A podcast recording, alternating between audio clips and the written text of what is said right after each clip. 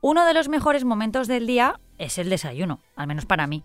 De hecho, me gusta incluso levantarme un poquito antes para tener tiempo para prepararlo, disfrutarlo y poder tomármelo sin prisa.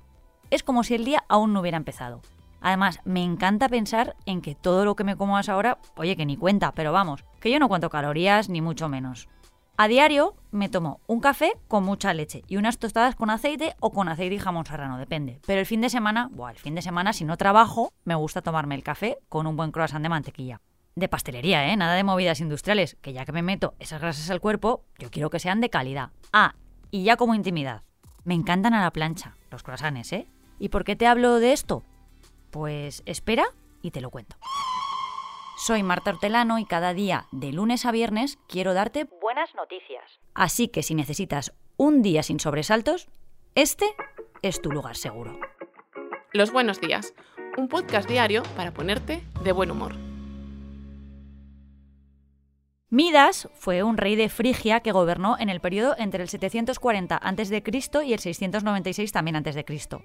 De acuerdo con la mitología griega, el monarca tenía la maldición de convertir en oro todo lo que tocara.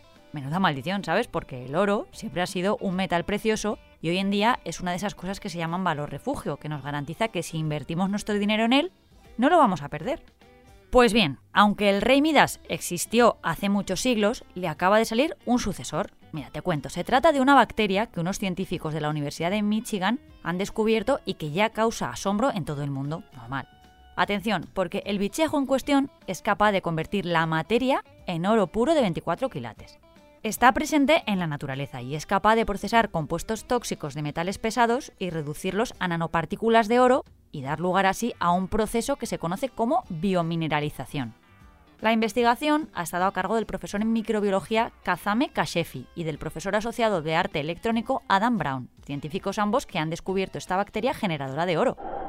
Vamos con un poco de química básica. El oro es un elemento metálico de color amarillo brillante y es el más dúctil y maleable de los metales, muy buen conductor de calor y electricidad y escaso en la corteza terrestre. Se usa muchísimo en joyería, en la fabricación de monedas y aleado con otros metales, incluso en odontología. Ahora, los descubridores de la bacteria aseguran que reproducen de manera artificial un proceso que se da en la naturaleza y que en una semana son capaces de obtener una pepita de oro. Producirlo en grandes cantidades, eso sí, sería económicamente prohibitivo, ya que se necesita oro para obtener el cloruro de oro, lo que convierte a este tóxico en algo tan caro como el precio del propio metal. Pero bueno, más allá de la broma del rey Midas, este descubrimiento permitirá a la ciencia conocer un poco más sobre la formación de nuevas formas de vida en ambientes hostiles y seguir avanzando en el conocimiento. Yo desde luego ya me he quedado con el chascarrillo. ¿eh? Hola Marta, hoy te traigo una noticia muy bonita en la que todos los componentes son entrañables. Tenemos dos abuelitos monísimos, dueños de un negocio. ¿Qué hay más entrañable que dos abuelitos monísimos, Marta? Un sueño. En verdad todos tenemos sueños, eso no es necesariamente entrañable, pero cuando el sueño es de dos abuelitos monísimos, pues entonces sí que lo es. Y bueno, tenemos a los abuelitos, el sueño y por último un grupo de amables empleados de esos que te derriten, de los simpáticos que son. Acompáñame en esta feliz historia, Marta. En 1960 abrió sus puertas en Filadelfia una pequeña joyería local. Con los años, el negocio creció y fue heredado por la hija del dueño y su marido, Madeleine y Harvey, nuestros abuelitos, Marta. Ellos dieron alas al negocio trabajando duro durante muchos años, hasta el punto en que el negocio se convirtió en una joyería de referencia en Filadelfia. La cosa es que hace poco Madeleine y Harvey anunciaron su jubilación. Durante unas semanas estuvieron buscando algún inversor que comprara el negocio, pero después se dieron cuenta de que no había nadie mejor para llevar la joyería que sus propios empleados. Algunos de ellos llevaban 20 o incluso 30 años trabajando allí.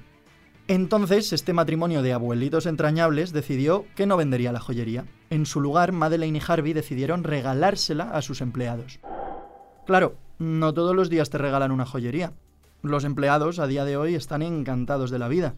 Y todo por el sueño, o mejor dicho, por el entrañable sueño de estos dos ancianos extraordinarios. Y hay algo más, fíjate tú. La tienda tiene una pequeña deuda acumulada con los años.